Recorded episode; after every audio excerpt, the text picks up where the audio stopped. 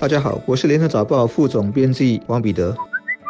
各位听众，大家好，我是《新民日报》总编辑朱志伟。我国总理李显龙在接受电视台的访问时就说了，言论自由在任何社会都不是绝对和无限的，超出适当的范围，可能就是诽谤或污蔑或威胁到他人。因此，得找一个能保护言论自由的恰当范围，让人们能有意义的交换信息、意见和看法。总理的谈话当然会让人想起不久前政府拟议的新法案是否剥。夺言论时的好些公众的讨论，而所谓的防止网络假信息和网络操纵法案将赋予政府权力，可要求发出假信息贴文的网络平台发布更正或撤下假新闻。法案还没有通过，将在下月初进行二读辩论。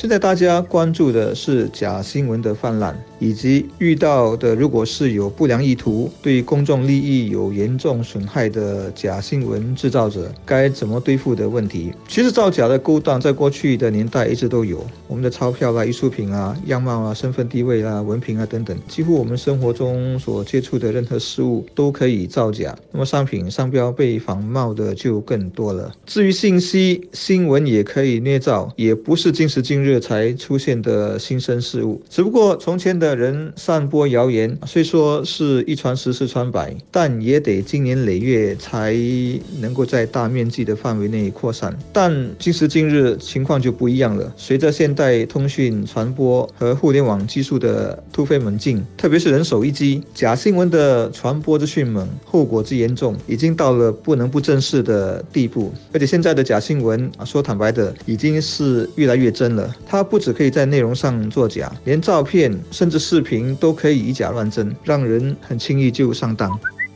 在一些西方国家，假新闻，比如说某一个种族如何伤害另外一个种族，以致造成种族之间的冲突，甚至严重暴力，都实实在在的在发生。其实那都是不曾发生的事情。而外国甚至还有所谓的农场写手，受雇专门编故事、写假新闻，有的写法几乎可以断章取义到以假乱真，连照片都可以造假或者张冠李戴。现在还有一种人工智能科技是。视频中确实是看到俄罗斯总统普京在说话，可他说的却是别人套上去的话，连他的嘴型和口音都高度仿真。我不知道别人看了感受如何，我个人是觉得不寒而栗。因为如果有心人要以这样的科技造假，并向全世界大量散播，会不会引发世界混乱，还真是难说。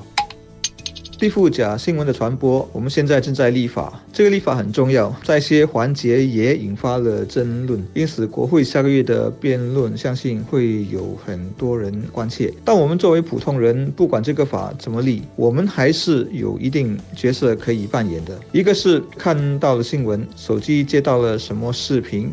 不妨多带点怀疑精神，不要不经大脑马上就信以为真。那么第二是提高自己的媒体素养，特别是辨识真伪的能力。我觉得这两点其实是共通的、互补的。我想，只要持开放心态，不要太过拘泥于某种意识形态，不要死脑筋。那么，要辨别一些信息的真伪，不是完全做不到。不妨多问一问自己，所收到的这个视频是真的吗？传或拍的人是第一手还是随手转发的？是什么时候拍的？会不会是上个月、去年、前年的事了？已经事过境迁。又比如想一想，传来的人有目的性吗？还只是朋友间的善意分享？